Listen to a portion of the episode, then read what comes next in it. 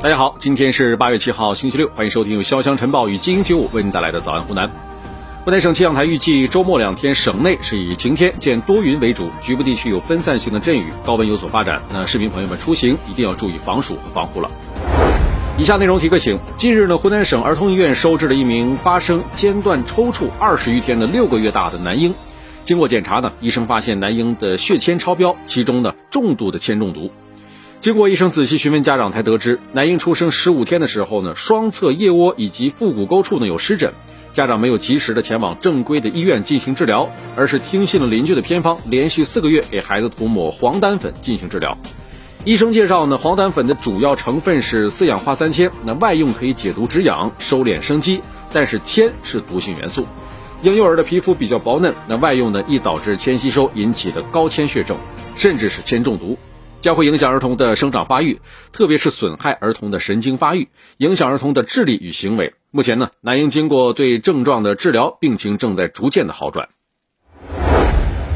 近日，湖南一位老人在家中行走的时候，突然感觉到不适，身体前倾，即将摔倒。躺在沙发上的家人看到之后呢，瞬间冲上前抓住老人的胳膊，避免了老人摔倒。这一惊心动魄的视频在网上引发了热议，网友纷纷表示：“这就是爱的速度吧。”在此也提醒大家，家有老人的真的要特别小心留意了，他们需要更多的关注和照顾。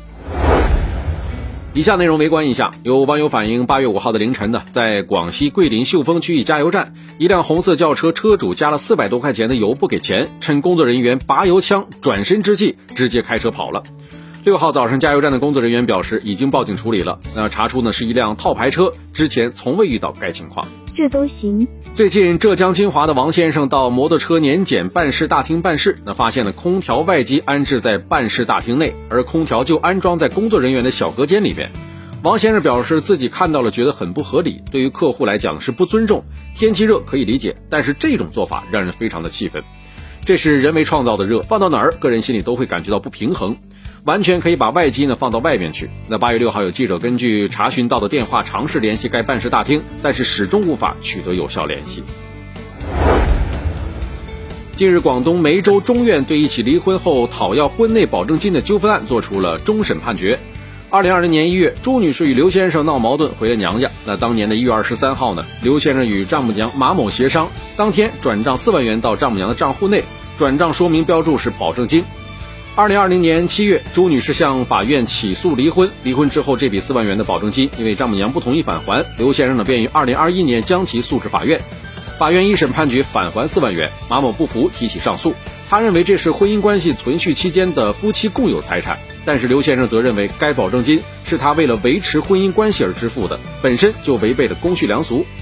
梅州中院二审认为，刘先生支付保证金的行为违反了婚姻自由的原则，依法认定无效。该款项呢是否属于刘先生的个人财产，并不影响刘先生向马某主张权利，认定一审判决应予维持。